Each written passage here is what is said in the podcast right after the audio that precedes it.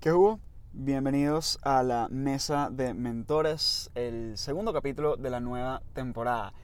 Mi invitada de hoy es no solo extraordinaria, sino además extraordinariamente especial para mí. Mi invitada es Clarisa Egaña, ella es la fundadora, CEO y diseñadora de Port de Bra, una marca de athleisure y activewear with soul, de eh, ropa de uso activo con alma y que se ha vuelto una de las marcas más importantes, no solo en el mercado venezolano y latinoamericano, sino global. Eh, un líder absoluto de su categoría, una historia de éxito extraordinaria que comienza con mucho propósito, con mucho cariño y además muy pequeño y se vuelve muy grande a fuerza de ese propósito, de ese cariño, de ese empeño y de ganas de hacer las cosas bien. La conversación para mí es extraordinaria, además de que me educa a mí en cosas de las cuales soy completamente ignorante, como por ejemplo la moda y el PR y el diseño, pero sobre todo el propósito detrás de esas cosas. Además, evidentemente, como pueden ver por su apellido, Clarisa es mi prima hermana y una persona a quien admiro extraordinariamente y con quien estoy muy feliz de haber tenido esta conversación, que creo que va a ser increíblemente nutritiva también para ustedes. Así que, sin más a qué hacer alusión, las dejo con mi conversación con Clary. Ok, qué hubo. Bienvenida, Clary. Qué cool estar aquí sentado contigo hablando. Y estoy dándole golpes a la mesa comenzando la grabación brutal. Clary, cuéntame de todas las cosas que pudieses hacer y de todas las opciones que pudieses tener y de todas las opciones que tuviste. De hecho, ¿por qué ropa? ¿Por qué fashion? ¿Por qué athleisure? ¿Por qué por Debra? Bueno, primero que nada, es un placer y un honor sentarme con mi primo, mi primo crack, al que admiro muchísimo y del que aprendo diariamente, de solo leerte. Eh, no sé, a veces you shift my day constantemente. Y bueno, porque te admiro muchísimo, me da mucha ilusión tener esta conversación contigo, por lo que te decía justo antes de comenzar, que somos familia, que nos conectan cosas y personas muy importantes en nuestra vida y valores y pues nada, son nuestros ancestros. Este, y me da mucha ilusión tener esta conversación contigo, así que nada, te cuento un poquito por qué activewear, por qué moda y, y por qué estamos donde estamos hoy en día con este proyecto. Okay. Eh, creo que es que tengo uso de razón, no sé por qué, la, mi obsesión con la ropa no era normal. Okay. O sea, desde que íbamos a Merecu, o sea, cuando yo a Merecubre con tu hermano, que íbamos era a montar caballo, tal, yo pasaba horas haciendo mi maleta y no me iba a ver nadie, o sea, tipo un caballo, un burro, un, o sea, un cochino, y yo quería tener una pinta estupenda para mi plan de finca, no tienes idea. Y es algo, Merecur es una finca en el medio de la nada, en el medio de la nada, en cerca de unos pueblos llamados El Chaparro y Zaraza, en Guárico, pegado a Danzate. Exacto. Contexto. cuando ves el árbol tal, que cruzas a la derecha, es imposible llegar, además no está en el GPS, es muy fuerte. Y desde chiquitica, o sea, desde que eso iba para Merecure, como lo explica Carlos Manuel, eh, para mí era importantísimo lo que me iba a poner, o sea, me, me da ilusión hacer mi maleta, o sea, la moda para mí siempre existió como algo que inexplicablemente me movía muchísimo. Y aunque me encantaban miles de otras cosas, y para mí además no fue fácil escoger una carrera, de hecho terminé estudiando Derecho, que no tiene como que nada que ver con ninguna de mis pasiones, porque antes me hubiese querido estudiar política, por ejemplo, que es algo que creo que también viene en nuestras raíces y en nuestra sangre, pero además quería estudiar arquitectura, o sea, había algo en la parte estética que me llamaba, pero no sé por qué siempre hubo como que I neglected siempre la idea de la moda. Yo creo que es un poquito por temas familiares o que quizás no era algo que sentía que me iban a respetar muchísimo Ya. o que iba a ser como que para mí la primera nieta de la familia, tal, Claro, ¿sabes? soft option. Entonces yo recibí, ¿sabes? Para mí como que, bueno, darle sonor a mi abuelo, que me pusiera mi medalla en la universidad, y para mis dos abuelos en ese momento, los dos abogados de la católica. O sea, para mí era importante como seguir la tradición, y la verdad es que obvié lo que realmente me movía las fibras. Ahora, estando ya en la universidad, sí, inevitablemente comencé una marca de traje de baño. Ok. Porque, pues, como te digo, o sea, yo me iba para la playa y yo quería estrenarme un traje, y yo iba para la playa todos los fines de semana de mi vida. O sea, viendo en Venezuela, Días aquellos, días cuando aquellos. no estabas en una playa, estabas en la otra y si no en la otra. O sea, de verdad no había un fin de semana que no pisaras el mar. Y yo quería un traje de año nuevo cada fin de semana. Ya mi mamá me quería ahorcar de robarle los suyos, ya como que me los tenía casi que bajo llave. Y yo dije, nada, yo voy a tener que empezar a hacerme mis propios trajes de año. Primero porque los quiero, los necesito, me, me urgen. Y segundo porque además no encuentro lo que quiero, ¿sabes? Como siempre, uno tiene sus cosas, me gusta más así, este corte asado, más arriba, arriba más grande, más pequeño, lo que sea. Y me di cuenta que, pues, como yo y a muchas mujeres en la misma situación, en ese momento un traje de año te lo vendían talla S, era que S era arriba y abajo, sino que tendrías que comprar a veces hasta dos trajes de baño. Hoy en día hay una flexibilidad que cuando, cuando yo comencé con Bamboo Mare, que parece mentira que fue hace casi 20 años, eh, eso no era así. Y yo quería emprender algo que sí me permitiera hacerme para mí lo que me gustara y para otras mujeres lo que les quedara mejor a ellas, lo que les gustara. Y sin tener ni idea de nada, eh, contratamos unas costureras, compramos unas máquinas de coser, yo con una amiga y, dijimos, bueno, vamos a, comprar unas telas, tal. el esposo de mi amiga brasilero, presidente de Brahma en ese momento en Venezuela, ya viajaba mucho para Brasil. Y consiguió una, un, sitio donde vendían unas telas fabulosas, se las traía, las telas eran de otro nivel. Y nada, yo, yo dije, bueno, ella aporta una cosa importantísima que es la tela, ¿qué voy a aportar yo? Aparte que, bueno, en ese momento no le daba valor al concepto, a la idea, todo el esfuerzo que le estaba poniendo, pero yo quería hacer algo y aprendí entonces a empatronar, a hacer patrones, a cortar. Yo estaba sentada todos los días en una mesa como esta, con un corcho arriba, cortando y creando. Y así fue como comenzó esa primera conexión con la moda y además esa conexión con las mujeres y con el cuerpo de las mujeres, entender sus siluetas, sus seguridades, sus inseguridades, sus lo que quieren tapar o lo que quieren mostrar, ¿sabes? Como que tuve un one-on-one muy fuerte con toda esa gente que llegó al taller de Bambumare. Y para mí, sentarme con la tijera y simplemente hacer como que a mano alzada el diseño que yo sentía que le iba a ir mejor para su cuerpo, fue una experiencia que obviamente quedó grabadísima en mí por muchos años, aparte que me daba muchísima ilusión, en las noches casi no dormía, la felicidad de que el día siguiente tenía que hacer mis tres años, me paraba en la mitad de la noche con diseño. O sea, eh, fue una época como muy bella de mi vida, yo estaba estudiando y muchas veces hasta inclusive coincidió con trabajar en un escritorio, entonces eran los, las tres cosas al mismo tiempo. Pero lo que me daba esa ilusión y lo que me despertaba en la noche de, un buen plan en buen rollo era el tema de los tres años. Yo me voy a adelantar un poco aquí, probablemente cosas que voy a preguntar más en profundidad después, pero es que dijiste dos cosas que me llaman mucho la atención. ¿Qué tanto de emprendimiento en general crees que es ese scratch your own itch? No consigo eh, el traje que yo quiero, no consigo las tallas, los patrones que yo quiero y pues si no lo, me lo va a hacer más nadie, lo voy a hacer yo y a alguien más le gustará. Es que eso es todo en la vida, o sea, cualquier cosa se puede emprender, o sea, cualquier cosa hace falta, todo hace falta, porque hasta las cosas que existen hay una manera de hacerlas o hay una forma de, de, crearlas que no existe, que la puedes inventar tú en base a tus creencias, a tu experiencia, a tus convicciones, a, las, a, las, o sea, a algo que viste cuando creciste o algo que tú aprendiste que no lo aprendió más nadie hay una película que yo amo que se llama eh, How to be a, ¿sabes? La que How to be a Millionaire, que el chamo gana How to be a Millionaire porque toda su experiencia la casualmente. Mm, eh, Slumdog Millionaire. Slumdog Millionaire. Es, la vida es como un Slumdog Millionaire. Okay. ¿Sabes? O sea, todo lo que te va pasando que a veces para uno es algo pequeño, algo tonto, quizás alguna experiencia que tuviste en la infancia que ni la recuerdas, pero la registras y hay tantas cosas que te hacen quien tú eres, que te hace especial y diferente, que cuando tú quieres emprender algo, aunque ya exista, uno no se puede, you can't shy away. Pues si yo hubiese dicho, bueno, pero los trajes de baño ya existen, o sea, ¿para qué va a ser traje de baño? O sea, inventar eh, algo que no existe. No necesariamente. Y eso no te hace menos original o no te hace un copión, o no al contrario, sea, tú estás creando, partiendo de un nuevo principio, una nueva experiencia, algo distinto, lo vas a hacer de forma diferente. Y cuando estás arrancando algo, uno tiene que darse ese permiso, ¿sabes? No sentir como que no tengo que hacer algo que nadie nunca jamás en el planeta ha hecho, no. Pues si no, nunca emprendes nada. Y lo otro es que em, siempre trates de darle ese toque muy tuyo, algo que, cosas que te pasaron a ti, o que tú sabes que lo más probable es que muy poca gente no lo sepa, o que no sepa toda esa serie de cosas como solo tú las puedes saber, porque eso es lo que tú eres que no te hace especial. Y para mí era eso, o sea, mi estilo o la forma como yo me imaginaba una mujer en la playa o lo que para mí combinaba con los tonos, las tonalidades del mar caribeño, era algo muy personal mío. Haber dado con esta socia, que era, ¿sabes? Todo también muy serendipity en el final, porque con esta persona que tenía este contacto en Brasil, que es algo tan como que fue algo súper especial, que más nadie lo tenía y, hacer las cosas como yo las hacía, de, entrar en el taller, de te voy a ver, te voy a analizar, te voy a crear algo para ti, para tu bienestar, para, ¿sabes? para que tú te sientas cómodo, fue algo en ese momento que nadie más, para mi opinión, lo hacía, pero tres años ya existían. Claro. Y ha hecho la medida también, pero esto era algo único. Y eso es lo que tú dices, ese itch, cuando tú lo sientes, mm, hay mucha gente que lo, lo pone a un lado por creer que no es algo único o que ya existe y, a veces es más el proceso que lo hace o cómo lo creas que el proyecto, o sea, que el producto en sí.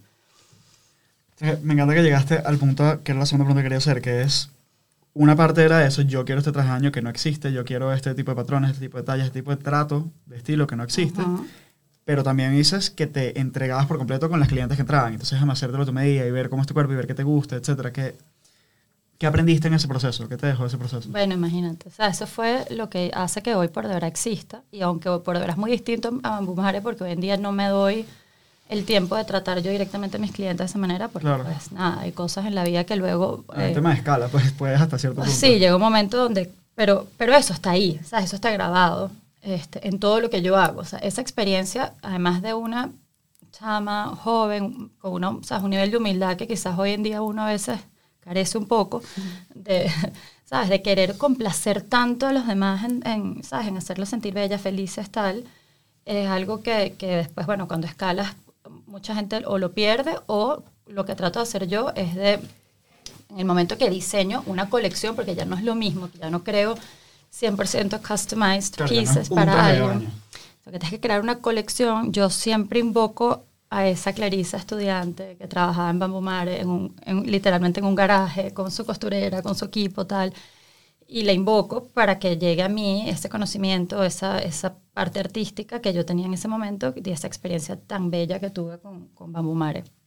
Yo esa, esa compañía la vendí, me fui a vivir a Estados Unidos y pasé una época como súper vacía, o sea, que de verdad, ¿sabes? Sentí una tristeza enorme y no entendía, ¿sabes? Pero yo, bueno, yo quería llegar a Estados Unidos, trabajar trabajos corporate. Okay. Eh, volví a esa, a esa, parte del ego rara donde demostrar que yo puedo trabajar en las mejores empresas y trabajo en History Channel y ahora tengo una, pues, una posición de PR en Cartier. Y, lo, cual, lo, que se supone que hicieras también, un poco más check the boxes. Un poco eso, un poco demostrarte a ti misma de que eres capaz, ¿sabes? Y también, sin duda, buscar la experiencia corporativa, pues ya había tenido la experiencia del emprendimiento, que había sido más muy buena, o sea, ¿verdad? Que se hizo muchísimo dinero, o sea, más bien yo creo que yo aprendí, o sea, muy joven, quizás a, ser productiva y a, tener dinero, y después cuando llegué a Estados Unidos y ya no lo tenía fue rarísimo, ¿sabes? Porque fue, me fue como un poco al revés, en vez de ir surgiendo, tuvo como un momento de... Un momento de retroceso. Un periodo de retroceso un poco la parte económica, porque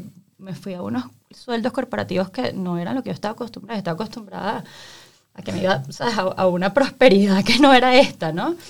Y, pero nada, lo tomé, lo tomé como tenía que tomarlo, otra vez con humildad y decir, bueno, vamos para atrás, ahora soy aquí, ¿sabes? Este, tengo un, starting position en una empresa corporativa, vamos a aprender lo que esto me puede enseñar.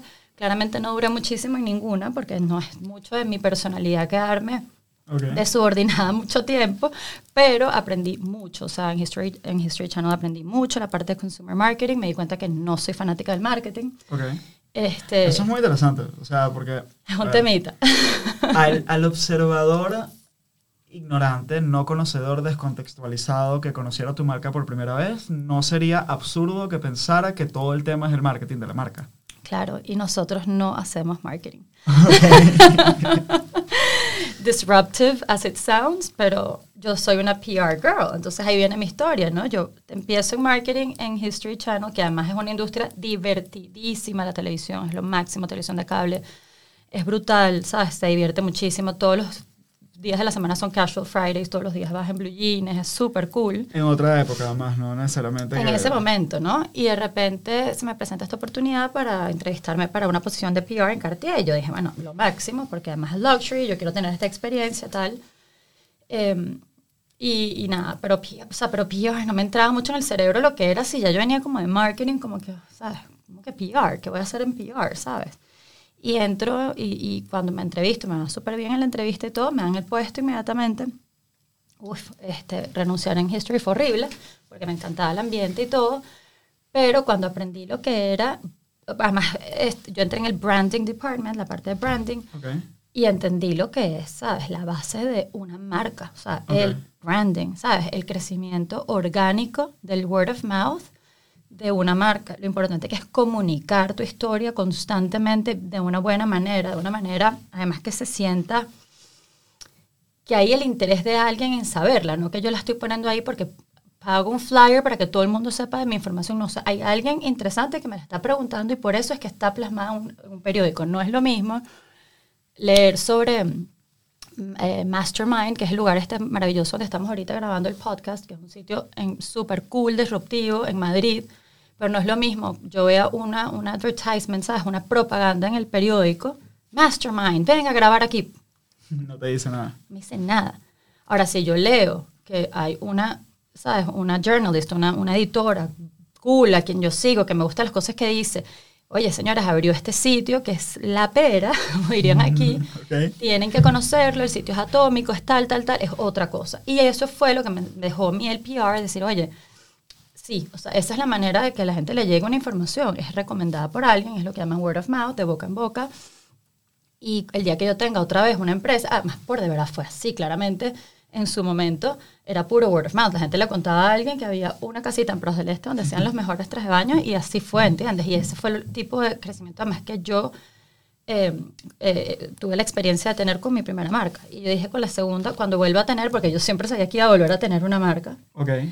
No estaba clara si iba a ser de tres de baños porque me daba un poquito de fastidio como regresar como a lo mismo, quería como que probar algo nuevo pero obviamente no sabía que era Activewear todavía, pero sabía que algún día lo iba a tener y dije, voy a aprender bien cómo es este, este rollo de comunicar y hacer relaciones públicas. Em, y así fue como me inicié en todo lo que es, bueno, mira, eso, o sea, comunicarle a los editores, comunicarle a las personas que tengan influencia. Hoy en día les llaman influencers, pero en ese momento eso no existía. Habían bloggers. Em, y pues nada, principalmente era la prensa en su momento o, o, personas que tuvieron cargos interesantes donde la gente los usará como mentores o ese tipo de cosas. Y, y hacer un press kit, este, comunicar una, una, historia, algo que fuese interesante, estar constantemente en eso, buscar también conocer personas interesantes, influyentes a quien contarles tu historia y que después ellos también pudieran un poco repicar eso. Y ahí me di cuenta que, que, así se crea, o sea, that's how you build a brand. O sea, que, que, a través de historias y personas y experiencias la gente sepa de ti. Y además me doy cuenta que hay como una especie de regla de tres. Que para que alguien quiera tu marca o algo que tú vendes o tu producto, para que lo, sienta que lo necesita, sobre todo cuando no es una cosa de primera necesidad. Es interesante que lo vean o lo oigan desde tres puntos de vista distintos o de tres lugares diferentes. O sea, que se cumpla esa regla de tres. En la cual. O sea, de repente tú nunca has oído por verdad, ¿verdad? Estás aquí sentada, tú haces ejercicio, lo que uno hace o lo que sea, nunca has oído hablar de la marca y una amiga te cuenta, o llega vestida y la primera vez que lo ves, oye, tu marca, sí, por de verdad. Pero eso no te hace a ti salir corriendo a comprártela, aunque tu amiga sea Kendall Jenner, ¿sabes? O sea, literal, la gente no hace las cosas así tan fácil, aunque la gente lo crea, no es así como funciona. Ya. La segunda vez, pues está metida en su Instagram, ta, ta, ta, y ve a un influencer que le encanta comprar. Oye, pero este por de verdad me sale en todos lados ahora. Ahora fíjate tú, primero tenía fulana, primero Kendall y ahora esta. Y luego una tercera vez, que ahí siempre es hasta el trick, de cómo llegar esta tercera vez a la persona que además sea por algún canal distinto, porque lo ideal no es que siempre te vea en el mismo Instagram o que siempre te vea en el mismo programa de radio, ¿sabes? sino que se le venga a distintos lugares y ahí está, ahí está lo interesante. Por eso es que uno tiene que buscar distintas vías de, de tener presencia sin necesariamente pagar por ellas. Entonces quizás este podcast, ¿sabes? A través de su coach, la persona que ella quiere, le encanta oír, vuelve a oír hablar entonces ahora de la fundadora por de verdad y tal. Y en ese momento te aseguro que se mete en la página y se compra algo. O sea, porque ya se creó como una necesidad de decir, primero me da FOMO, o sea, ¿qué es esto que todo el mundo habla, todo el mundo tiene, todo el mundo tal y yo no?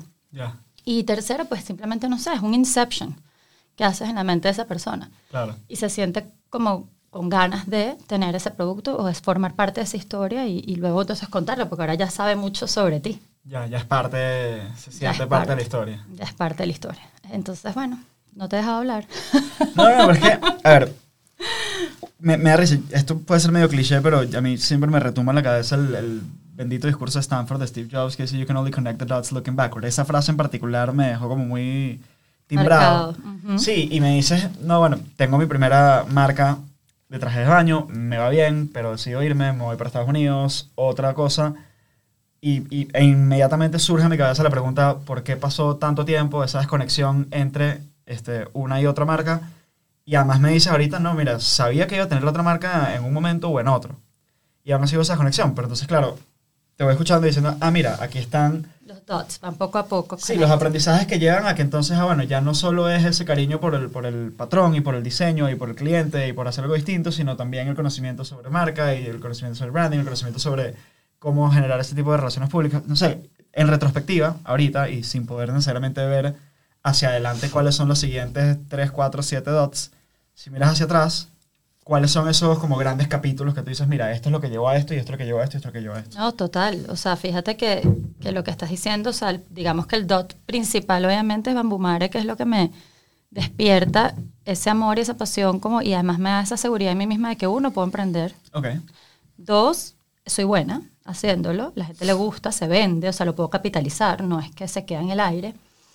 Eh, luego tienes esa experiencia donde, o sea, donde ya tienes un- una experiencia en el mundo corporativo, porque si en algún momento quieres tener tu propia corporación, interesante que además sepas lo que se siente estar en la parte más baja de la pirámide y cómo se cree, o sea, cómo se crece, cómo, se- cómo se, se logran ciertos objetivos dentro de una empresa. Y aparte entender que quizás marketing no era la vía, quizás Ok. no soy fan de las promociones, que era lo que hacíamos en Consumer Marketing en Yeah. History Channel, promociones, concursos, este, ¿sabes? Obviamente ads pagados constantemente y tal, eh, no es mi estilo, ¿sabes? Sales, eh, o sea, ese tipo de, de cosas son las cosas que no hacemos en Por de Verdad, o sea, no hacemos concursos, no hacemos promociones, no hacemos sales, no pagamos advertising. Entonces, ¿Por qué? es cero marketing. Ya te voy a explicar por qué. Ya te voy a explicar por qué. Pero sí me di cuenta que eso no, no me hacía sentir como que legítima. O sea, Ok. it felt not, le- not legitimate. En cambio, cuando es a través de un PR, cuando es a través de un tema de word of mouth, definitivamente eh, también, ya después te voy a explicar, porque es una cosa también de comportamiento del cliente. Ok. Este, pero te puedo dar ese último como que tip al final que es interesante. Y, y nada, y luego viene otra etapa en mi vida, cuando yo me salgo de Cartier, me voy para el, ¿sabes? para un lugar completamente remoto donde nunca había estado ni pensaría que iba a estar, que fue en real estate, Ok. en Miami. Y entro ahí porque, pues nada, en ese momento hay una crisis inmobiliaria fortísima, se hacían short sales y foreclosures, eh, era para, no era para los típicos realtors, sino era más como un trabajo de abogado. Ok. Eh, Yo soy abogado y me pareció interesante porque estaba buscando propiedades yo para comprar como para inversión personal, para, para yo tener mi vivienda tal. Y también empecé como que a asesorar sin querer a gente que venía a Miami y tal, que sabía que yo vivía ahí, que me pedía ayuda, porque como te digo, esto fue hace más años cuando quizás no tanta gente que uno conoce ya estaba establecida allí. Ya. Y llegó un momento donde dije, mira, que hay primero mucho dinero que hacerse, segundo, es interesantísimo lo que está pasando, es un, es un momentum, es un period, o sea, esto no va a durar para siempre, voy a, a agarrarlo. Y aunque no tenía nada que ver ni con luxury, ni con entertainment, ni con moda, me lancé. Y lo interesante de esa etapa es que me abrió una- un espectro mental que yo no había estado en él. Ok. Y es el de trabajar con capital alto. Es decir, eh, la conversación más, digamos, la inversión más pequeña a la que yo eh, asesoré a un inversionista era de 450 mil dólares, ¿entiendes? Ok. Y la mayor, bueno, de, de decenas de millones. Ok. Eso era algo a lo que Era nuevo para ti. 100%. O sea, yo vengo de una familia que tú conoces, donde no se habla de dinero en frente a las mujeres, es mala educación prácticamente. O sea, tú no te sientas a discutir números en frente de ninguna niña de la casa. O sea, uno no estaba acostumbrado a sentarse a hablar de dinero, Ok. o sea, de grandes sumas, de plata, de, de- de- de grandezas. Tú sí, claro que está permitido que las niñas trabajen. En mi casa, no, mi papá siempre me decía, tienes que trabajar y tienes que ser su- autosuficiente y estudiar todo lo que quieras y tu máster siempre. O sea, siempre me empoderó de esa manera, pero quizás el tema de, de económico, temas de dinero, no era de repente lo que uno estaba acostumbrado ni a, ni a trabajar en eso, ni a, ni, ambi- ni a tener esas ambiciones. Ya.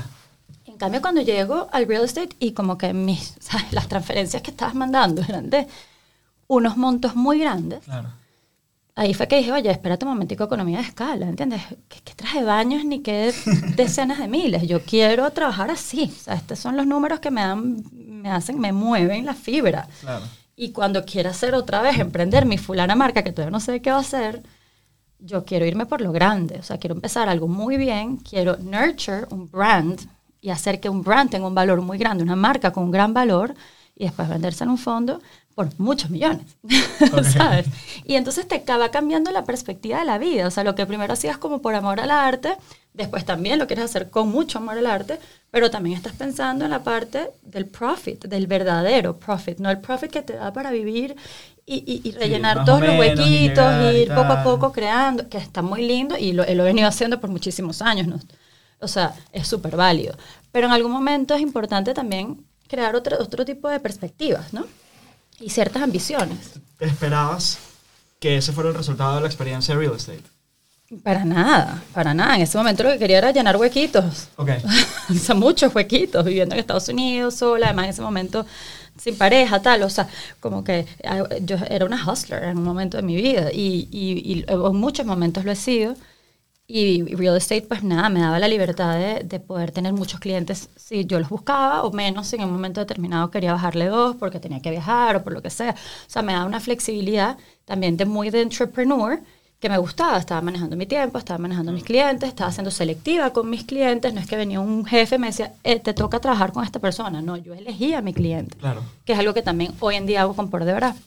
Y en ese mundo de elegir a tus clientes, por eso viene el tema que te digo de PR y de marketing. Okay. Con el marketing, tú estás haciéndole un llamado random a quien sea que tú no tienes ninguna conexión o vínculo con esa persona. Okay. O sea, tú le puedes llegar a gente que nunca en la vida, ¿sabes? Tienes una, un vínculo de ningún tipo con esa gente. Y yo ahorita, en este momento de la empresa, le tengo un poquito de respeto a eso, ¿sabes? Porque mm, ahorita estamos trabajando de forma todavía muy artesanal, prácticamente hecho a la medida. Estamos haciendo envíos a todas partes del mundo, esos envíos son muy costosos, nuestros costos operativos en Venezuela son altísimos y tener a veces clientes que no tienen ningún vínculo con la marca, que no se la han visto puesta a nadie, que no saben qué esperar, que no conocen los valores de la marca, no saben esas dificultades, son el tipo de clientes complicados. Es el tipo de cliente que te espera de ti lo mismo que puede esperar de Nike o que puede esperar de Lululemon. No entiende que eso tiene un cierto valor agregado, no entiende que es algo exclusivo, no entiende que es algo hecho con un propósito. O sea, Claro. hay muchas cosas de los valores de la marca que esa persona nunca ha sabido de ellas. Y por más que tú lo quieras comunicar de repente en un advertising campaign, no es lo mismo a que alguien te lo cuente o que tú lo veas o que, o que llegues por... O sea, eh, la conexión es otra y el comportamiento del cliente es otro. Y ese es el tipo de cliente, el que no te conoce de ningún lado, el que después quiere devolver el producto, el que se queja, el que te trata mal con el customer service, de mira, me llegó tarde y ahora qué va a hacer y dame... O sea, eh, pasa full. Y si todavía nos pasa muy poco, pero si todavía nos pasa a veces con ese cliente engaged, Claro. al que nosotros buscamos, porque tratamos de que sea esa vinculación del, del boca a boca, no me quiero imaginar qué recibiríamos si tiráramos campañas, ¿sabes? A- a- al universo y, y quién nos va a llegar. En este momento donde todavía estamos controlando mucho el producto y la exclusividad de la marca por temas de estrategia y también por temas circunstanciales. O sea, Ok. estamos escalando, estamos creando una estrategia. Ahorita eh, la expansión ha sido más para wholesale, no tanto para el direct to consumer. Ok. Entonces, cuando ya esta expansión la tengamos más dominada, entonces expandiremos al direct to consumer y ahí comenzaremos a, ex- a explorar también vías de marketing Pero igual ese wholesale es... a los mayoristas, a las grandes tiendas. Claro, pero es a retailers que igual tienen... Correcto. O sea, que tienen una identidad que resuena con ustedes. 100%. O sea, no, 100%. no es lo mismo venderle al mayor a Sears que venderle al mayor a Saks Fifth 100%. Avenue. Pues. Es que es lo que hablábamos de escoger a tu cliente. Estoy sonando mí- delicadísimo diciendo estas vainas. Yo se las conozco por Clarisa, no las conozco por mi propia voluntad. yo lo tengo ya, lo tengo loco. Este, no, pero sí, o sea, eh, eh, escoges a tu cliente. De hecho, ha sido una, una escogencia mutua. O sea, nosotros recibimos muchísimas eh, requests de wholesale de distintos retailers, ¿no? Distintas tiendas. Y es lo que tú dices, o sea, hay desde, no fue Sears, pero es una full parecida que sí, Dillard's ok. eh, que vino a pedir, ¿sabes? Como que Claro. line sheets y, y nos ha pasado, ¿sabes? De repente eh, Macy's, ¿sabes? Han, ha estado interesados. Y oye, es difícil decir que no, porque puede ser, ¿sabes? Una manera de escalar full, Claro. ¿sabes? Aparte que tienen un, un budget grandísimo para comprar estas cosas y nosotros tenemos un, un price point, eh, un, o sea, un precio bien interesante, pues estamos en el, en ¿sabes? Es luxury, pero todavía no es, ¿sabes? No es súper carísimo. Entonces podemos entrar todavía como en, o sea, estábamos en el punto, en el sweet spot en que podíamos estar en Dillard's y Macy's o podíamos estar en Saks y en Nordstrom. O, eh, o, perdón, en Neiman Marcus, donde estamos. En Nordstrom no. Y mm, nos llama también Saks y Neiman. Nosotros decimos, bueno, nos están llamando, vamos a decir, estos cuatro monstruos, ¿por cuál nos vamos a ir? ¿Por los de super lujo o por los de más, más masivo? Ya. y resuena más con nuestros valores irnos con el superlujo. O sea, eh, compran menos cantidad, es cierto, Claro. pero eso también es lo que yo quiero. O sea, así es como hemos venido manejando también nuestro direct to consumer. Vamos a tratar de mantenerlo exclusivo, menos cantidad, hasta el día que, como te digo, lo o sea, explote solo y entonces, ok, vámonos a, a mayores cantidades. Pero ahorita lo bello es que las personas que están creando por de verdad, que están haciendo esas manos que están cosiendo, son manos que están 100% conectadas con esa ropa, es su, es, es su trabajo, es su pasión, es su, es su arte. La parte la diferencia entre hacer una ropa a nivel masivo, a nivel industrial versus una ropa a nivel artesanal es que dicen hecho a mano, pero ¿qué es hecho a mano? Hecho a mano y con máquina, siempre hay una máquina a coser, ninguna ropa de activewear es hecha cosida Claro. co- como tú te imaginas a la abuelita tejiendo. Ok. Hay máquinas involucradas, pero la diferencia es que cuando tú lo haces de manera industrializada, cada señora está sentada en una máquina haciendo una misma operación. Ok. Solo hace, o sea, solo pego botones. Línea solo pego pin, línea de pin, pin, ensamblaje. pin, ok. Solo pego cierre. Yo solo hago ruedo. Yo solo le pongo el dobladito a la cosita. En cambio, cuando lo haces, digamos, de forma artesanal, una misma costurera te hace todo. Te hace la pieza entera. Se tarda 20 veces más, Claro. pero te hace la pieza entera. Y eso es lo que lo hace algo como un trabajo manual y artesanal.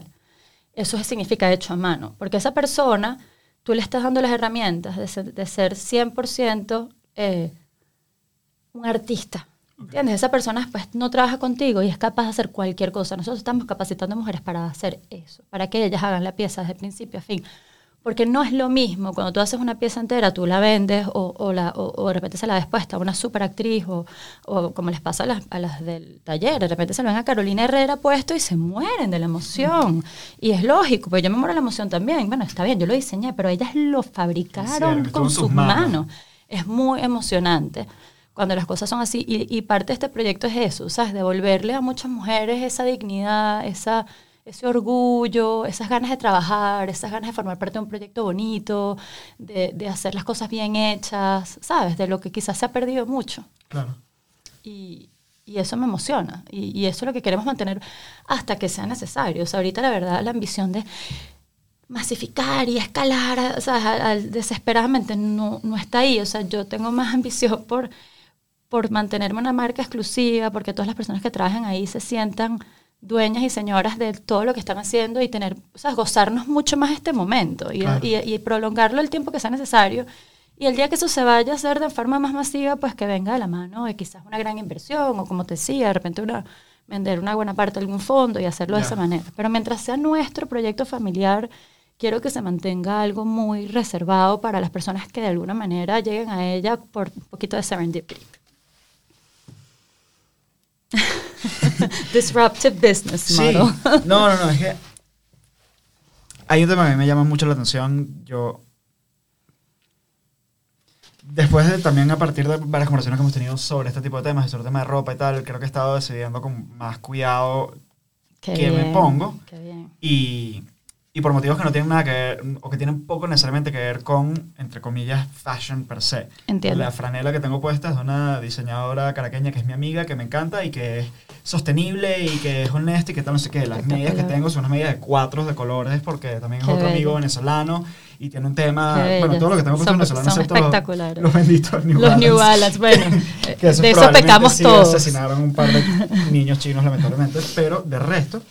em, pero mi, mi interés con el tema de la ropa y lo que me ha fascinado de conversar contigo sobre Puerto Bla es el, lo que implica la identidad. Mm, O sea, básicamente hay una, hay una relación bilateral entre tu comportamiento, tus decisiones y tu identidad, en el cual la manera en que tú te Consumes, concibes a ¿no? ti mismo Además. como, como tu identidad eh, influye en tu comportamiento y luego tu comportamiento forma tu identidad y ese ciclo va over and over. Y cómo consumes, que es lo que tú estás haciendo ahorita. Y una de las decisiones más, más consistentes es la ropa. Te Sí, lo estás poniendo y te lo ves en el espejo. Todos los días y a veces dos y tres veces en un día.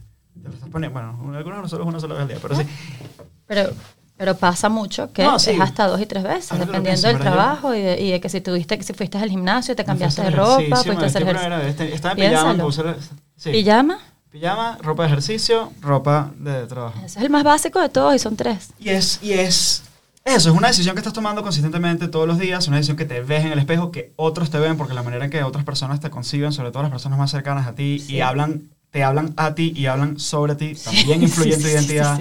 Entonces me llama mucho la atención y me, y- y me parece que incluso la persona que de alguna manera quiere opt out of the game y no, y no prestarle atención a ese tipo de decisiones está tomando una decisión que también influye en esa identidad, sea porque quiere una identidad de despreocupado o sea porque sea lo que sea. Entonces, Sí, sí, sí.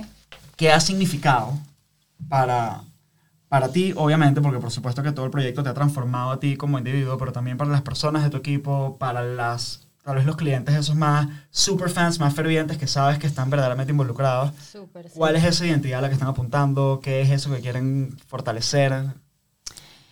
Definitivamente, o sea, eso mismo que te contaba de ser un poco exclusivo y tal, la persona que lo usa lleva un poco ese sello de que de alguna manera yo no sé, o sea, conozco a esta gente o, o, conozco gente que conoce a esta gente y crean este, este concepto, se convierte como un tema de conversación. El otro día me dijeron, alguien me dijo, ay, tú sí eres brillante, porque, una neoyorquina, porque tú no le pones tu marca visible a la ropa. Okay. Y le digo, brillante, porque, o sea, para mí eso siempre ha sido un tema que he estado debatiendo yo internamente por muchísimos años. O sea, inicialmente surgió por accidente o por decisión consciente. No sé, esas son esas cosas que tú crees que no son conscientes, pero sí son. O sea, pero al mismo tiempo no encontraba la forma de hacerlo que fuese elegante y chic y que no fuese como in your face. Aparte que al principio, ah, esto es por de hora, pero bueno, por de hora no existe. O sea, yo lo que quiero es vender un diseño, no una marca. O sea, al principio como que no sentía que era Lo relevante, no lo sé, no lo sé, no lo sé, de verdad que es una buena pregunta. Pero esta niña me dice, ay chica, tú eres brillante, que no le pones el nombre. ¿Cómo así que soy brillante? Cuéntame. Dice, bueno, porque mm, cada vez que me lo pongo, todo el mundo me pregunta, le echo el cuento a todo el mundo y termino siendo tu PR aquí en Nueva York, ¿no? Y yo, oye, qué interesante. Me dice, claro, porque fíjate, a veces me pongo otras cosas que de repente Nike, Nike, si a alguno le gusta, es fácil que vea que es Lo Nike, no me va a preguntar nada. Claro. Y yo no le voy a contar nada, ni vamos a hablar, ni además, es más, no recibo ningún compliment, porque claro, siempre llega en plan, me encanta tu ropa. Y uno, ay, gracias. Eh, ¿De ¿Dónde dónde es? ¿Dónde la compraste? ¿Qué marca es? Ta, ta, ta, ta, y uno le echa el cuento y terminas conversando 10 minutos con alguien. Y me, me Claro. dice, me pasa todos los días. Y yo me quedé pensando, digo, es verdad, es un conversation starter, es un connector, eh, es algo que yo quería que pasara, Ok. pero quizás no fue consciente.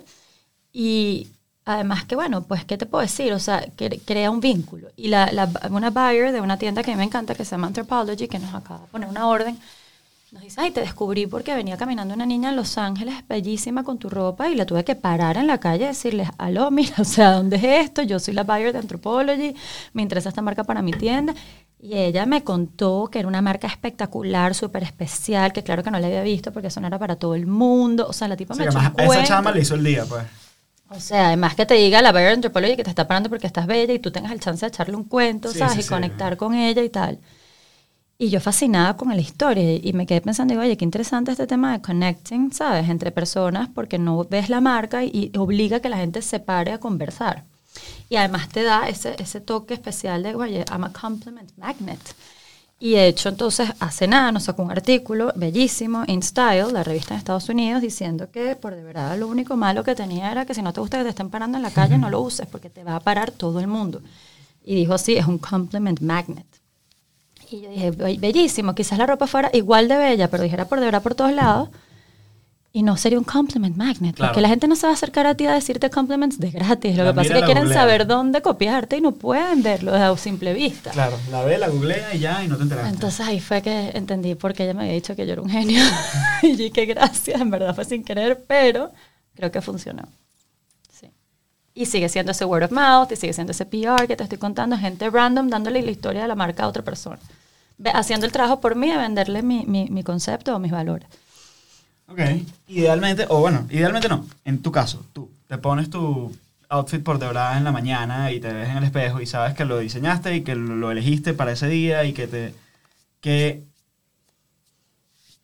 en los momentos en los que funciona, ¿qué te hace sentir? ¿Cuál es el. qué es esa sensación que estás buscando para ti? Ni siquiera para, para los clientes. Busco líneas, o sea, yo busco líneas que sean lo más favorecedoras posible para el cuerpo de la mujer. Ok. Y por lo general, ¿sabes? Me inspiro en piezas que a ver, muchas veces que existen, o sea, incluso vestidos de alta costura son inspiración para mí. Ok. O sea, todo lo que te haga ver mm, mejor, todo lo que te haga ver más femenina, más empoderada, más bella, más eh, larga, más flaca, más lo que sea que estés buscando, esas líneas son las que yo esas suelo siempre repetir. Y normalmente cuando las uso, o sea, quizás el día antes usé otra cosa, o como dices tú, venía con mi pijama, lo que sea, y cuando me pongo por hora, resalto, ¿sabes? Veo, veo eso que estaba buscando cuando creé la pieza, que era ver más, long, ¿sabes? Longer, leaner lines. Ok. Este, es algo que, que busco siempre con el diseño. Y me da mucha nota verlo en mi cuerpo, porque obviamente mi cuerpo siempre ha sido como la, el conejillo de indias. Ok. ¿sabes? Aparte, este cuerpo desde que empezó por deber estaba recién dado a luz, después se recuperó, después estuvo embarazado, después dio a luz otra vez y después estaba amamantando. O sea, que ha habido muchos cambios. O sea, me ha Claro. tocado vivirlo en, en una etapa no necesariamente fácil para la mujer, o para mí, que solía tener un, ¿sabes? No sé, como que una... em, eh, era- ¿sabes? Comía lo que fuera y estaba siempre flaquísima, un metabolismo loco. Sí, nuestra familia tiene un metabolismo bastante privilegiado, honestamente. Pero, ¿sabes? De repente, oye, con todo este tema hormonal, embarazo, aparte en el interín, una época me sentía súper, súper mal, pero mal, mal, mal, mal, mal. Una época durante por de verdad. Y yo no entendía qué me pasaba. Dije, ¿será que estoy quemada? Estoy exhausta, me estoy ya muriendo. O sea, ya me terminé de quemar con por de verdad. Y por cosas de la vida X me descubren que tengo una enfermedad autoinmune que se llama Hashimoto, pero la tenía a niveles clínicos de hospitalización. Ok. Y con razón, o sea, cuando los médicos me ven, los, que además me mandaron a repetir 20 veces los exámenes porque era, era absurdo, no podía ser que Wow. mis tiroides estuvieran en ese nivel. Él, él me ve y me dice, mira, yo no, o sea, me dice, tú debes ser una persona, nunca se me va a olvidar sus palabras, tú debes ser una persona muy arrecha. Porque para que tú estés aquí sentada, que me dices que vienes de tu oficina, que además estás amamantando a tu bebé y tienes estos niveles de tiroides, de TSH volados por el cielo que ni siquiera los lee la máquina. Eh, la gente que está en tu condición está en, una- en un hospital, en una cama. O sea, mi cuerpo ha pasado por cosas absurdas, ¿sabes? Como no tener una tiroides. Y, y- y con razón, yo no entendía lo que me estaba pasando. Yo todo este tiempo estaba buscando darle la vuelta a esa, a esa etapa donde quizás mi autoestima no estaba al 100%, digo, por lo menos mi autoestima a nivel físico, porque quizás Claro. no necesariamente tu autoestima a nivel de otras cosas. O sea, cuando eres mamá y, y estás feliz, tienes un buen trabajo, eso no es el problema, pero no te ves y no te reconoces muchas veces. Y con por de verdad siempre buscar regresar a mi identidad, ¿sabes? Sentir como que ah, déjame hacer lo mejor que puedo con esta ropa para verme lo mejor posible y para mantenerme como motivada y seguir creando porque hay momentos donde obviamente tienes esos obstáculos y no provoca, no, ¿sabes? No sientes que tú eres inspiración para... O sea, es fuerte. Y por de verdad me mantuvo como de pie durante ese, ese tiempo. Y no por de verdad la marca, por de verdad. No, no. Estas piezas de ropa, por de verdad, esta tela que te agarra, esta tela que, que es suave en tu piel, que no te da picazón, que no estás absorbiendo toxinas, porque son 100% libres de toxinas, que son biodegradables, que se sienten al- al- al- a la hora de, de usarlo. Todo eso me, me brindó como un gran soporte y un gran apoyo durante tiempos que no son necesariamente los más sencillos en la, en la vida de una mujer. Me sacaste cosas que no había sacado nadie, ¿viste? That's my, that's my thing. That's your thing. Creo que parte, y esa parte de lo que a mí me parece más fascinante es precisamente ir detrás de, más allá de, y encontrar ese por qué. Hace 200.000 años, cuando estaba, eh, mi primera novia me había destrozado el corazón. Estaba saliendo en, en días de soltería con un amigo y el amigo me decía que él cuando salía con una persona nueva, con una niña nueva, él, he would dig, así sea toda la noche, para encontrar algo sobre lo cual esa persona estuviese apasionada. Y así sea algo que no tuviese nada, que a él no le interesara en absoluto. O sea, no sé, concursos de ponis, cualquier, o sea, cualquier vaina. Pero si encontraba algo sobre lo cual esa niña se sintiera suficientemente fuerte, podría preguntarle por eso, entonces podía descubrir quién era esa persona Mm. en esa conversación. Mm. Esas fueron las cosas más, que más me han marcado, que me han dicho en mi vida, y es lo que me llama la atención, porque para una persona como yo, que normalmente soy despreocupado con cosas como la ropa, y de hecho creo que incluso le tengo resistencia por haber crecido en Ajá. casa de una actriz, Ajá, claro. con solo mujeres. Sí. Este, Fashionistas todas, tal, no sé qué. Flashy, vaina, peo, fotos, tal, o sea, de verdad, de verdad que mi, mi, mi casa era una pasarela muchas veces, Sí, muchos sí, días. sí. Y eso para un niño, el único hombre, que además mi, mi familia paterna, que es nuestra familia, es súper rudimentaria, súper... llaneros este, al fin. Sí, sí, sí, súper cavernícola. Esa disonancia cognitiva me volvía loco y yo más bien se generé como resistencia, como que mira, no me hables de esa vaina porque no me interesa a mí. Pero entonces ese, eso es lo que para mí es fascinante, encontrar, ok, pero es que eso es lo que hay detrás de. Eso es lo que hay detrás de que por eso la, la tela es tan importante, por eso el corte es tan importante, por eso el patrón es tan importante. Yo puedo entender o no los estándares de moda, pero indudablemente puedo entender lo que significa no sentirte bien y poder tener algo que te ayude a volver a tu centro, volver a Mm. sentirte como, como la persona que, que quisieras ser o que, o que... O que eres, pero no encuentras en el espejo a veces, ¿no? que por circunstancias, como te digo, la parte circunstancial es importante. La ropa es tan importante, hay una película que, que es un must see, y es un, todo el mundo cree que es un chick flick, o que es un, un cotufero, o que es un vacío, whatever, se llama The Devil Wears Prada. Ok. Meryl Streep, ¿no? Yes. Este, no creas que por nada una actriz de su nivel tiene el lead character de una película como esa. Y además Anne Hathaway es la otra lead character. Entonces te puedes imaginar que, o sea, por mucho que hable de Devil Wears Prada, la película es interesantísima porque hay una escena en particular que es como la que marca todo, donde ella le explica, o sea, la pasante, que es Anne Hathaway, es como que, I'm too good for this. ¿sabes? Yo soy una tipo demasiado intelectual, esto es pura banalidad, la moda no, ¿sabes? No es nada. Esto es una cotufería, esto es para mí, yo soy brillante, yo estoy en otro plano. Yo quiero salvar el mundo, o sea, ¿de qué me estás hablando de moda? Y ella, en tres platos, muy a su manera, le explica que el alcance, la importancia que tiene la industria a nivel mundial, o sea, es una de las industrias más grandes del mundo, eh, es una de las industrias más contaminantes del mundo, es una de las industrias donde más se mueve dinero, donde más eh, se pueden tomar decisiones correctas o incorrectas. O sea, es uno de los, de los patrones de consumo que más impacto positivo o negativo puedes hacer, por lo que acabamos de hablar. La persona que menos se viste se viste tres veces al día, más o menos, si hace ejercicio, tal, ¿sabes? Y, o si de repente trabaja dos trabajos, o de repente tiene otras otras cosas que tiene que hacer, o un compromiso social y se cambia. O sea, uno usa demasiado la ropa.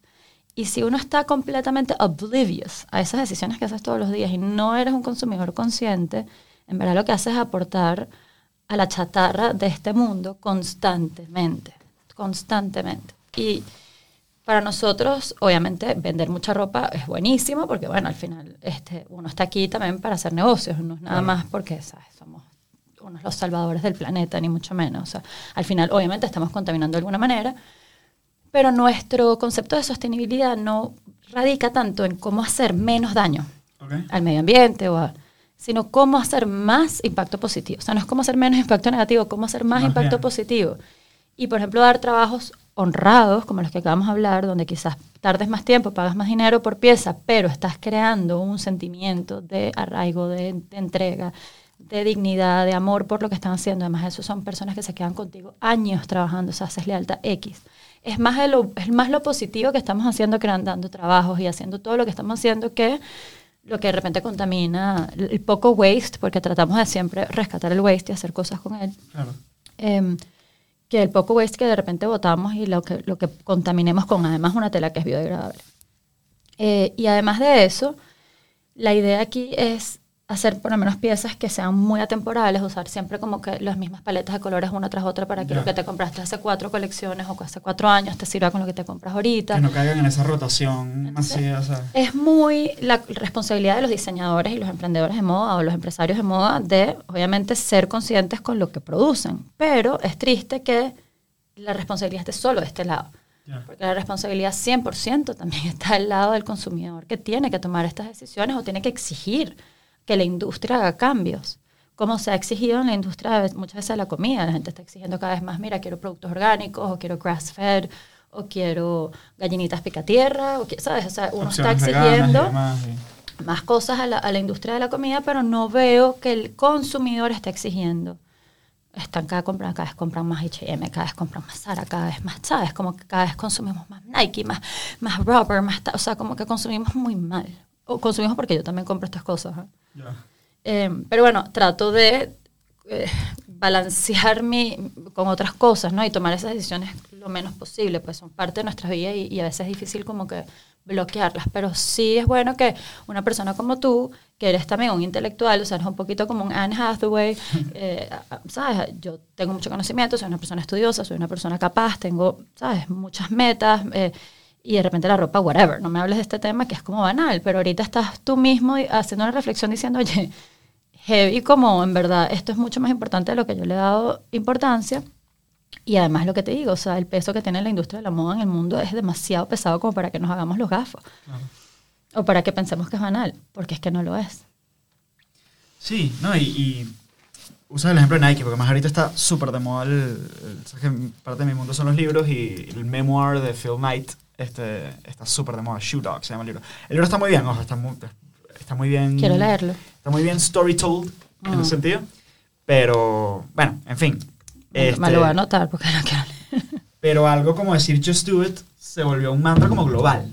O sea, 100%. los tipos es un tagline, o sea, y, y- y un poco eso es a mí lo que más me llama la atención, como la influencia masiva que puedes tener sobre la identidad de un grupo de personas al mismo tiempo sobre... Y estoy seguro que muchas de esas marcas que popularizaron un poco el deporte habrán tenido también una influencia positiva sobre salud de muchas personas porque Uf, inspiran a hacer ejercicio y claro. demás. y- pero, pero sí, Sí, el deporte sobre las drogas, el deporte sobre muchas otras Sí. cosas que pasan que, que sabemos que el deporte siempre ha sido como una buena salida. Pero sí como individuo. De hecho, hay un ejemplo muy puntual sobre lo que tú dices de- de- de- y- del consumidor y de lo que eso genera en tu identidad. Hace poco, Irene y yo compramos, hace unos meses, por primera vez, eh, cepillos de dientes de bambú. Y un amigo me, me preguntó ayer, hace dos días, mira, ¿y qué tal el cepillo de dientes? Y la verdad no es tan bueno como el cepillo de dientes de plástico. bueno, es claro. medio-. Y honestamente, a nivel de impacto ambiental, ¿qué tanto? Es una cosa de este tamañito que usas por meses. O sea, en verdad, la decisión no hace el gran cambio en el planeta. Lo amortizas, pero ajá. Pero, pero, yo todos los días, tres veces al día, agarro una cosita de bambú que miro y me, y, y me cepillo los dientes con él y me dice a mí mismo ¿Te acuerdas que yo soy el tipo de persona que se fija en ese juego. Nada. Me pasa cuando me pongo mis franelas que son verticales, es la marca de una, una amiga mía y, y- son unas vainas increíbles. O cuando pongo las medias, eh, que la marca es Cubiro y, me recuerdan de. Son algo Claro. que, que tiene para mí una etiqueta, ¿no? O sea, hoy voy a hacer algo cool, voy a grabar un capítulo de podcast, entonces me pongo la franela que me gusta de Claro. tal y las medias tal y, y me traen... Y para mí ese nivel de influencia me parece extraordinario a nivel desde la marca, a nivel desde el diseño y desde el consumidor, por supuesto, que también. No, y lo que acabas de decir es importantísimo y es parte, y no, y no lo he dicho aquí, pero es muy, es muy, muy, muy parte de lo que es por de verdad. Al final, hacer una ropa linda, deportiva, la idea que tiene es que tú estés más activo que nunca. Es decir, Claro. Tú te pones por de verdad y lo más probable es que te pongas zapatos de goma, bonitos, pero zapatos de goma. Y que además ahorita no hay un Christian Dior y no hay un Fendi y no hay un Chanel que nos saque zapatos de goma. O sea que si te quieres ir por lo más lujoso, Los más bien, también. más bien qué ropa le vas a poner a estos zapatos. Mínimo por de verdad, porque te vas a comprar unos zapatos de mil dólares y, y no le vas a poner, eh, no voy a decir marcas, pero, Pero algo sí. que nada que ver. Palacio Bloomer. Pero aparte, no, si lo que te vas a poner son tus Vejas, te vas a poner tus New Balance, te vas a poner tus Nike.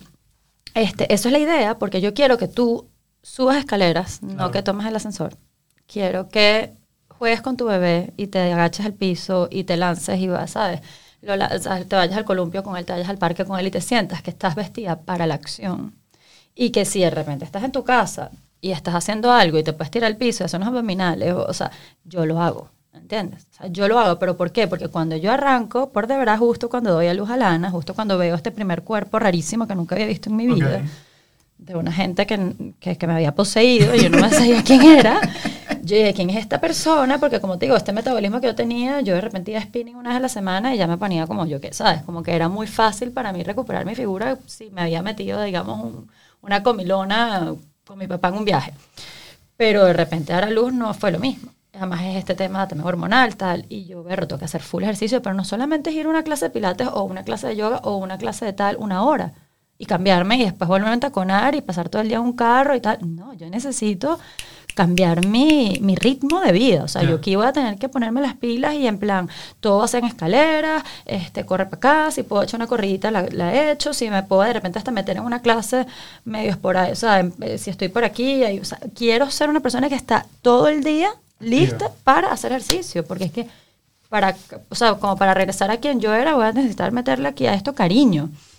Y quiero ropa linda. Y empecé a buscar ropa linda. Ropa linda porque iba, me- mi- en mi cabeza yo quería pasar todo el día vestida de activewear. Pero eh, no encontraba lo que yo quería o no encontraba la tela que yo quería o, o el diseño que yo quería. O sea, y ahí fue como que volvemos otra vez como la Scratch época de tal. Exacto. Y ahí arranca por de verdad. Pero eso es lo que yo quiero para las mujeres. Quiero que jueguen más con sus hijos, quiero que suban las escaleras, quiero que estén pendientes de... O sea, quiero que se sientan como unas superhéroes todo el día que pueden, ¿sabes? Correr, asaltar, hacer ta, ta, ta, porque estás, you're dressed for that. Sí, tu ropa no, no es un obstáculo, sino es una herramienta y te dice que estás lista para dar el pitch y pararte enfrente a un poco de gente y partirla profesionalmente, pero también para tirarte al piso y... Y es que y con demás. cosas sencillas como, por ejemplo, es una tela que tiene SPF, es una tela que tiene antiolor, sea, yo a veces me pongo un vestidito de seda, una camisa y no me no quiero sudar nada porque es un sudor que además se pega y entonces de repente agarro un olor que nada que ver y o se me ve una arepa. no quiero eso, ¿entiendes? Yo quiero una ropa que yo puedo salir sudada y no huele mal, este, no se ve en ningún lado que sudé, eh, o sea, quiero estar, ¿sabes? Ah, Yo, yo lo sentía porque yo, yo además trabajaba en real estate me vestía súper, tú sabes, o sea, mis este, camisitas de seda, mis pantaloncitos, mis tacones, tal. Y en verdad era como que, se- o sea, estaba cero lista para la acción de ningún tipo a nivel de actividad wellness ni nada. Y, y dije, no, esto tiene que cambiar. Y ahí entonces nace este bebé. Me encanta. Mira, claro, ya nos estamos quedando pelín sin tiempo, entonces te voy a hacer un par de preguntas un poco más rápidas. ¿Vale? Películas que te hayan marcado particularmente, obviamente ya nombraste Devil Wears Prada, pero alguna otra, o que, que veas muchas veces o que hayas visto muchas veces en tu vida, que, que, que tenga algún significado particular. Para mí las películas en verdad son un momento como, y me pasa mucho también a veces con los libros, Ok. que son de para entretenimiento, a veces más que para otra cosa. Em, suelo ver películas que me hacen como que un feel good, Perfecto, es válido. como un Love Actually, ¿sabes? Que me, no sí, he visto nunca, la vi hace dos días. la amo. Siempre me hace sentir bien, o sea, busco eso. Yo, la verdad es que veo poca televisión y, y trabajo mucho, mucho, mucho. Paso todo el día leyendo como artículos, tal, revistas, no sé qué. O sea, estoy muy metida como en el trabajo siempre y en el momento que veo una película es porque quiero como que olvidarme de todo y reírme y pasarla bien. Entonces, recomiendo esta película en particular. ¿Algún libro en particular que hayas recomendado o regalado mucho en tu vida? Hay un, bueno, hay una, una autora, mejor dicho, que, que creo que todo lo que escribe siempre, no sé por qué me inspira tanto, debe ser porque es una nostálgica loca como yo, que es Isabel Allende, eh, que además escribe mucho sobre Venezuela porque ella estuvo, vivió en el exilio en Venezuela, ella es chilena, y escribe unas historias sí, y chilena y sobrina de Salvador Allende, o sea, Ah, la, pues. la votaron del país en algún seriamente. Y de hecho, bueno, su más conocido es La Casa de los Espíritus. Es bellísimo ese libro, a mí me encanta, pero no sé por qué yo siempre, como dices tu regalo, leo, vuelvo a La hija de la fortuna. Yo creo que es un poco porque, no sé, eh, ese espíritu aventurero, ese- esos momentos donde no tienes nada, de la austeridad, un poco... O sea, un poco regresar como a los momentos de necesidades y tal, eh, me gusta porque me hace recordar que, que uno está aquí, uno tiene cosas y uno está feliz, y uno te lo tiene todo, pero es momentáneo, lo tienes que realmente apreciar. Entonces, me gusta leer libros que me lleguen como a, que me lleguen al alma y quizás contando una historia ficticia más que de repente un libro de facts, ¿no? Ya. Eh, esos son los libros que creo que me mueven mucho la fibra. Ok, me encanta, lo voy a buscar. Nada más leí Eva Luna y me, yo no sabía que, que Isabel Allende había vivido en Venezuela, entonces comencé a escuchar, a leer la historia de Gómez y a leer la historia de Buenísimo, una cantidad de cosas que digo, ya va. Y una descripción geográfica que digo, pero esta No, y mujer es ella- chilena, y ya ella va. es pura nostalgia. Sí, y yo no. soy pura nostalgia a veces No, también. y me identifico mucho con su forma de escribir y todo. Me encanta.